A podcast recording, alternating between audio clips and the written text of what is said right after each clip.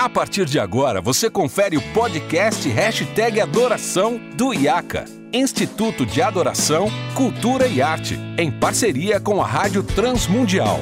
Apresentação, Renato Marinoni.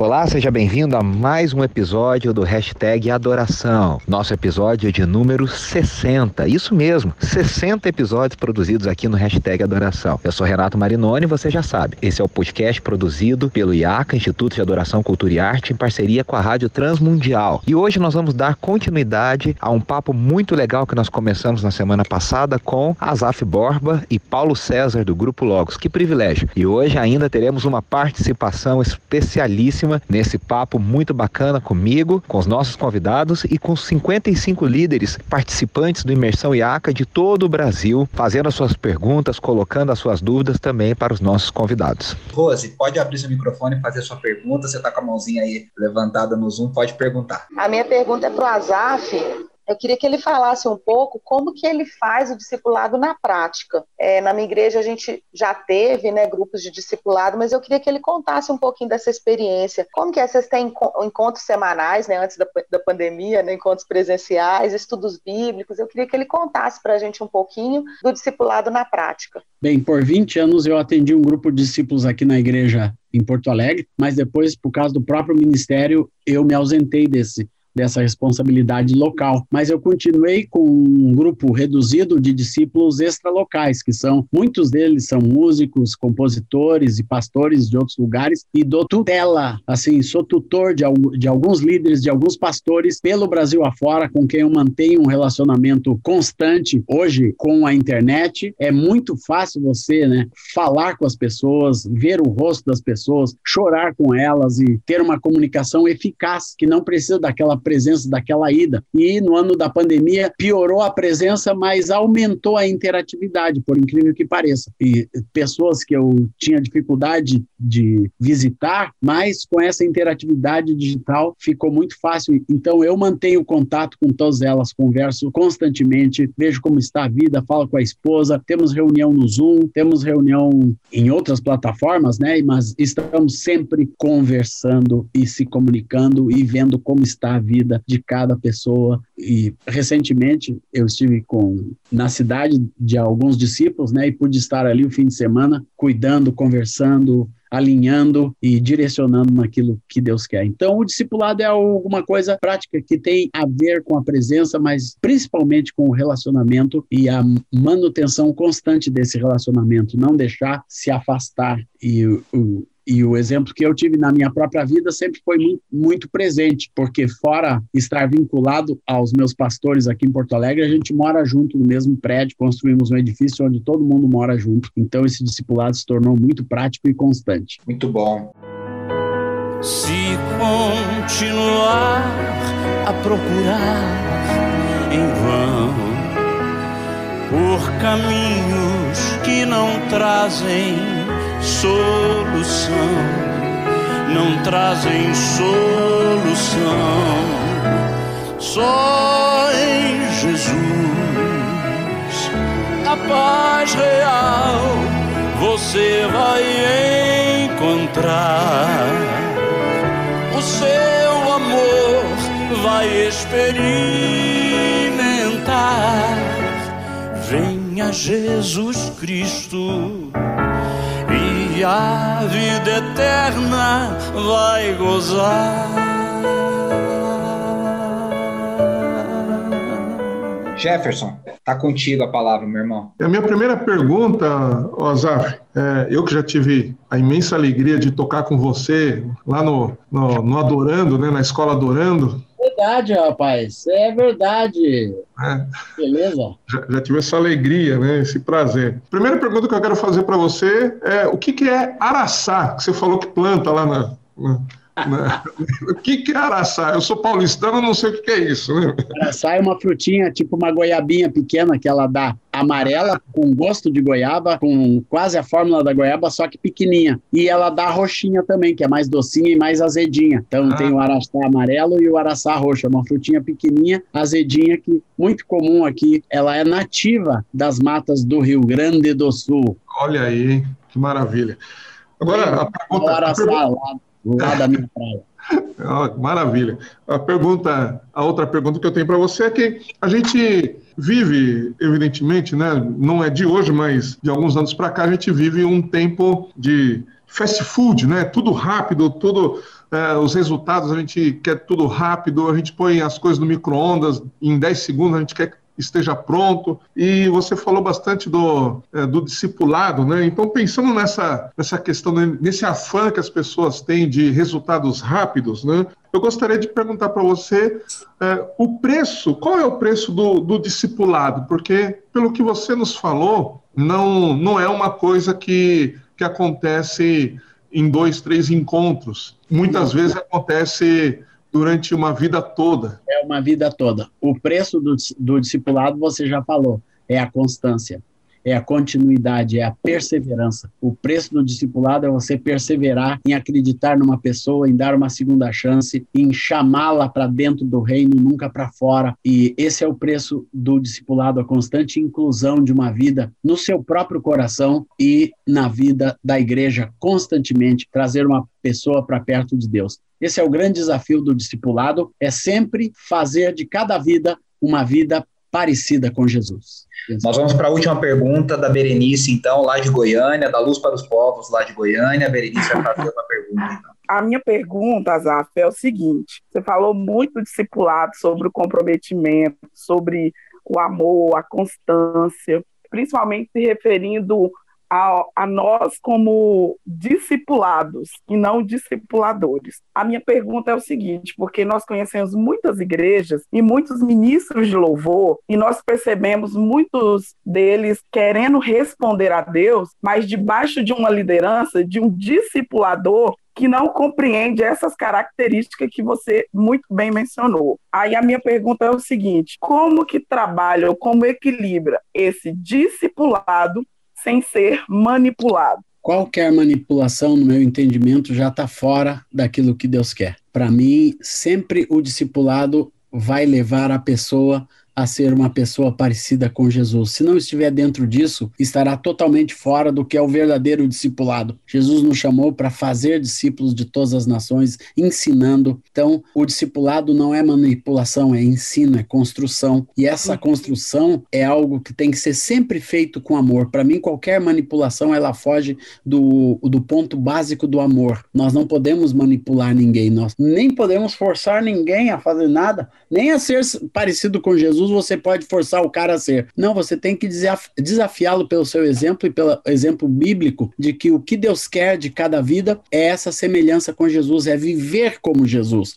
Então, para mim, esse é o cerne do discipulado. Se não tiver isso, é controle de vida, é, é dizer para o cara, faz isso, não faz isso, faz isso, não, não faz aquilo, e assim por diante. Isso não é o verdadeiro discipulado. Discipulado é você ensinar a pessoa. Hoje, né, nós temos um discipulado constante na internet internet, você abre ali, tá o, tá o irmão fulano de tal, o irmão cicrano, todo mundo respondendo perguntas, o que pode, o que não pode, né? Isso é uma coisa assim, isso é um discipulado virtual, global, e, e tem gente que se contenta com isso, mas o, discipulado verdadeiro é vida na vida, é quando você transfere vida para a vida de outra pessoa. Isso não tem nada a ver com manipulação. É ensinar a pessoa pelo amor, pelo serviço, pela disponibilidade, pelo coração de servo que você deve ter ao servir outras pessoas. Se um discipulador não tem coração de servo, ele está com o coração errado cuidando e discipulando outra pessoa, porque nós estamos ali para como auxiliares do Espírito Santo para ensinar aquela vida a ser parecida com Jesus. Você precisa ser obreiro aprovado e não ser acusado por ninguém. E andar como meu filho andou e amar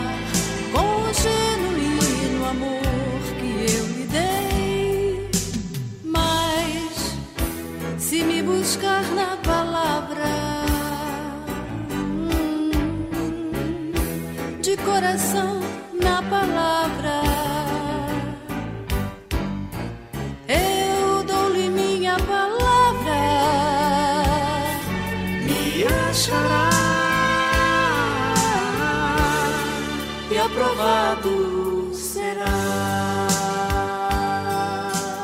Pastor Paulo, sobre isso, né? Vocês durante muito tempo, com o ônibus do Grupo Logos, o lendário ônibus, ah, o senhor dirigindo o ônibus, vocês botavam a, a, a banda, para quem não sabe, né? Eles faziam a agenda, fazem ainda, não sei, mas a, com o tempo de pandemia deu uma parada, mas faziam a agenda já planejando uma viagem longa, depois um retorno, e já vendo as cidades, encaixando e essa banda se tornava discípulo, né? Uma, era um, é uma banda de pessoas que vocês iam treinando, e muitos estão no ministério, e muitos frutificando, porque eu estava ali carregando caixa, indo para as igrejas, ah, vendo na prática, no dia a dia. Isso que o Azar falou era muito verdade no Logos, né? Sempre foi nessa, nessa estrada da vida, literalmente, né? É interessante, você me fez lembrar de alguma coisa muito importante, porque esses meninos, quando, desculpe eu chamá-los de meninos, né, devido à distância da idade, mas quando eles eh, entravam no grupo, eles vinham sempre de suas igrejas, assim como alguns cacuetes, e não me leve a mal de usar essa palavra mas é, eles vinham assim com algumas coisas que estavam acostumados a fazer na igreja e que depois, é, dentro de um contexto onde eles iriam sair para ministrar, para passar para as outras pessoas o seu conhecimento e especialmente passar o seu cheiro, o seu, o seu gosto por Cristo,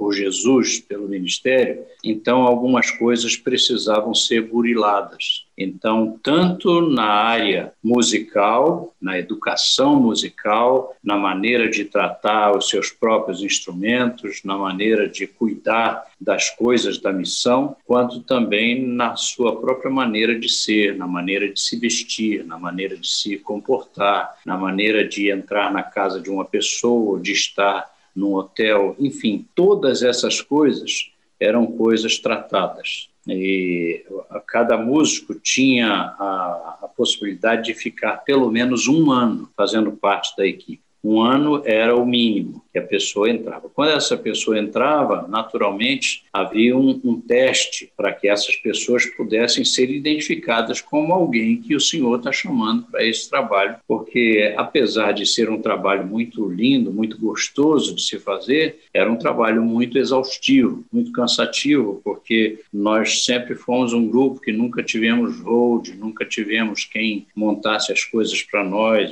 e eu não estou reclamando disso não, glória a Deus por isso. mas a gente fazia todas as coisas que eram necessárias e, e, com muita alegria. Eu ficava feliz da vida em poder carregar aquelas caixas. Os meninos já não queriam em determinado tempo, eles queriam me proteger e diziam, não, pastor, o senhor não pode segurar essa caixa. Eu digo, quem disse isso? Eu quero, eu quero segurar as mais pesadas. Eu, eu faço questão disso. Isso é para a glória do Senhor e eu quero. Então, muitas vezes as pessoas ficavam assim, achavam que era uma coisa do outro mundo, porque eu chegava dirigindo o ônibus e às vezes alguém falava assim: olha, aqui estão as acomodações para os meninos, para a banda, ali está a acomodação é, para o pastor Paulo César, para sua esposa, aí virava-se para mim, porque não me conhecia ainda, e dizia: e o senhor motorista está ali, o seu, a sua acomodação é ali do lado.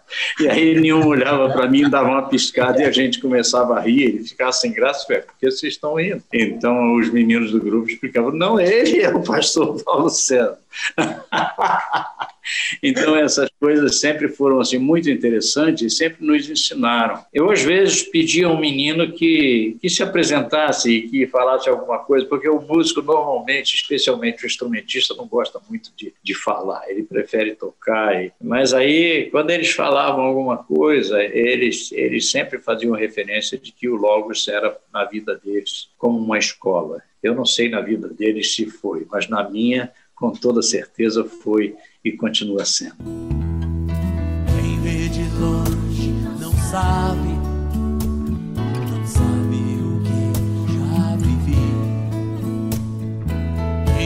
de longe não sabe, não sabe o quanto aprendi. Quem vê de longe não sabe o caminho que Deus me ajudou trilhar para deixar as pegadas na areia e assim outros pudessem passar, assim outros pudessem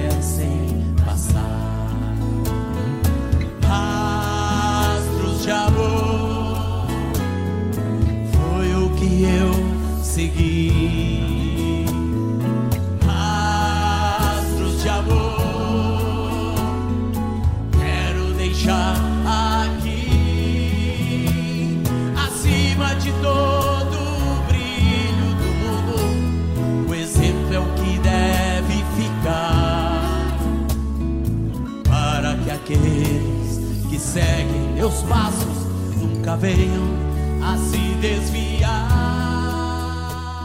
Pastor Paulo, eu queria saber como que o senhor enxerga a música como esse instrumento missionário, esse instrumento de evangelização e como isso ocorreu na sua caminhada, da dona Nilma, na jornada de vocês também. Não posso responder de outra forma como se não afirmar que de fato a música é um instrumento missionário, porque ela é minha vida. Ela é o contexto todo daquilo que o Senhor tem feito em mim e através de mim, sabe, Renato? E eu quero é, introduzir o, o, o, assunto contando um pouco da minha história. Olha, eu escrevo músicas desde que eu era garoto e, humanamente falando, eu, eu posso dizer que isso vem de berço, porque meu pai era músico também. E meu pai tocava violão, e aliás, meu pai, naquela oportunidade, ele fazia solos de Didermando Reis, os mais antigos podem lembrar disso. Mas meu, meu papai não tinha muita paciência para ensinar, e eu queria aprender a tocar violão, e ele, na sua pouca paciência, me ensinou só Dó maior e Ré maior, e depois ele comprou um método chamado Capadócio, eu lembro como se fosse hoje, e ele me deu esse método e disse: agora você toca para frente e vai aprender aí, eu aprendi um pouco, que tem sido aquilo que eu tenho usado para escrever as minhas músicas desde a infância até hoje. No entanto, foi só a, após a minha conversão genuína, e eu gosto sempre de mencionar a questão da conversão, porque ela faz de fato toda a diferença. Foi naqueles, naquele, a partir daquele momento e nos anos subsequentes a essa experiência que surgiram tanto a, a, a consciência dessa música voltada para a obra missionária, quanto as oportunidades que o Senhor foi trazendo ao meu coração. Eu posso afirmar com toda segurança, sem sombra de dúvida, que eu fui separado pelo Senhor muito antes da fundação dos séculos isso a gente vê em Efésios capítulo 1, verso 4, mas eu creio que essa escolha também não foi só salvífica, mas foi também uma escolha ministerial. Por isso que eu estou certo que nada aconteceu ou acontece na minha vida é, por acaso. Né? Eu creio que as coisas que aconteceram comigo desde a minha conversão e até hoje continuam acontecendo, acontecem pelos propósitos e direções da, da soberania de Deus, na qual eu creio, eu creio com todas as forças da minha alma. Então, esse é um ponto, talvez um pouco contraditório teologicamente, controverso, mas cada um é livre para pensar a respeito dessa questão da escolha salvífica e da escolha ministerial. Né? Eu creio assim. Mas foi diante dessa compreensão é, Renato e, e meus amigos que estão ouvindo aí, que eu pude entender melhor o tema que a gente está abordando aqui, porque desde os meus eh, vinte e poucos anos de idade, eu tenho experimentado exatamente essa realidade. A, a, música é uma parte inerente à minha vida e ao meu ministério. A, a, a música eu, eu, eu tenho a certeza de dizer que eu creio que a, a, música em si, na verdade, ela é simplesmente um conceito, penso eu. Ela, ela é uma fusão de notas, de símbolos, ela é simplesmente ah, aquilo que a, gente, que a gente ouve, que a gente canta, que a gente toca através de um instrumento musical qualquer e que a gente transmite né, através dela conhecimento, expressões, sentimentos, etc, etc, etc. Isso me faz lembrar, inclusive, pensando pensando nesse nesse ajuntamento de notas e acordes e tudo mais, em uma contracapa que numa capa que eu fiz de um trabalho, eu não sei se não estou me recordando se chamava Nova Canção, mas a capa fui eu mesmo que fiz e, e desenhei. a gente a gente eu era obrigado a fazer muitas coisas ao mesmo tempo. E essa, nessa capa eu fiz fotos de partituras. Eu lembro que eu pegava a partitura, jogava para cima e, e fotografava a partitura voando. Eu juntei aquelas partituras e aquilo me deu uma ideia muito interessante, porque eu pensava naquelas partituras como se elas estivessem caindo no coração. Na verdade, a, a ideia veio da concepção de que as partituras representariam a, a nossa música voando por espaços aos quais a gente não tinha acesso e que, quem sabe, iriam cair onde Deus quisesse que elas caíssem. Não é? E tudo isso era apenas uma, uma simbologia que estava na minha cabeça ao fazer aquela capa. Era um, era um, era um conceito, porque ao ver aquela, aquelas fotos daquelas partituras, as pessoas não ouviriam o acorde ou a música, né, porque só poderiam fazê-lo quando ouvissem a gravação, né? quando conhecessem as canções, a sua letra e tudo mais. Sabe de uma coisa? Eu nunca havia pensado em gravar, acredita? Eu nunca havia pensado em ouvir, por exemplo, minhas músicas sendo tocadas numa igreja, ou sendo tocadas na casa de alguém, ou no rádio, na televisão. Nunca, nunca, nunca. Eu nunca pensei a respeito disso. Quando é que eu ia poder imaginar a, a minha música na internet hoje, aí para todo lado, mesmo depois de tantos anos? a minha música em tantos lugares. Quando que eu poderia pensar nisso? Então, eu, eu também não havia pensado em usar a música como um canal de evangelização, nem passava pela minha cabeça. Eu, eu não pensava nessas coisas porque eu sempre fiz música por prazer. Eu fiz música por curtição, eu, eu gostava de música.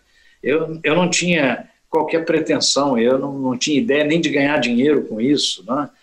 mas quando eu fui convertido, e aí vem essa questão que eu sempre faço, faço menção, quando veio a conversão ao meu coração, aí sim, ele foi direcionando a minha vida, o Senhor, a minha visão, e gradativamente, então, o meu ministério foi sendo atingido também.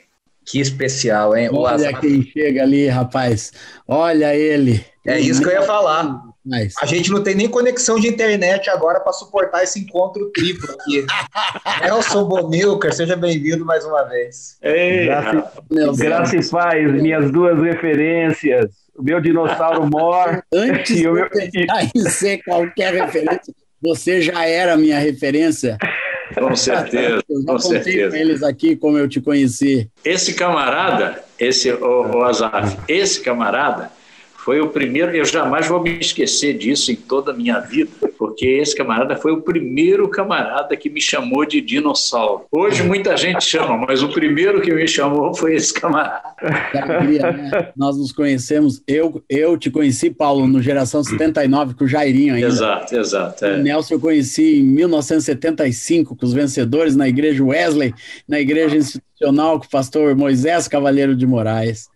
Que alegria, O, Nelson. o, o, o Azaf chegou e falou assim: Meu nome é Azaf Borba, Deus me chamou para ser um adorador. E aí, a partir daí, amizade, Parou a- a- mais, né? a amizade só solidificou. Que É alegria. verdade. Eu tinha 16 anos de idade, cara, recém-convertido, não tinha nem um ano de conversão. E a primeira vez que eu vi o Paulo César foi na Palavra da Vida cantando Meu Senhor, agora que Agora estou, que estou para, para servir. Rapaz, você lembra dessa música aí? Que, que A vida que me deste não é só para é mim. só mim. A É gente como eu, no mundo de pecado, de pecado a morrer. É, Que coisa linda. Que bom você lembrar disso, Nelson. E eu conheci o, o, o Nelson cantando. Se eu fosse contar o que Claro que. alguém poderia algum detalhe. rapaz, É verdade, é verdade. Todos já aposentados, recolhendo o INSS, beleza? Não, eu nem recolho mais, cara. Eu já me aposentei mesmo, cara. No início da pandemia, um advogado amigo meu que trabalha com isso disse: Azaf, olha aqui, tu já está aposentado. Eu disse, mas eu não fiz nada. Daí, ninguém fez nada? Eu disse, não, Foi Deus que Deus me aposentou. Deus, Deus disse: está na hora de diminuir. Uma alegria estar aqui com vocês, ouvindo vocês, viu? Deus os abençoe. Vocês são muito significativos para mim, para minha família e para a igreja no Brasil. Um reconhecimento e louvor a Deus por tudo que vocês representam e pela alegria de ver o legado que vocês têm deixado. Um beijo enorme. Vou acompanhando aqui o bate-papo de vocês. Amém, Nelson. Amém. É. Graças a Deus. A recíproca é verdadeira. É, eu acho que o Nelson expressou que está no coração. Eu, meu coração parece que vai explodir de tanta alegria e que, que privilégio, que alegria. Quero agradecer mais uma vez ao Azaf. Azaf, muito obrigado, meu querido. Você é uma bênção. A gente te ama obrigado do fundo do coração. contato com esses irmãos aí. Ver o capitão lá de novo, depois de tanto tempo. É, querido, meu Zé, meu Zé amado. Vou falar pro Batista que eu te vi hoje, Zé. Glória a Deus. És muito querido ver o meu querido Renato e todos esses irmãos e irmãs aqui amados. Muito obrigado pela oportunidade. Glória a Deus. Agradece. Nós encerramos essa parte do, da gravação do hashtag Adoração. E lembrando sempre que você pode encontrar muito conteúdo no site da transmundial.org.br. Voltamos na semana que vem com mais um episódio especial do hashtag Adoração.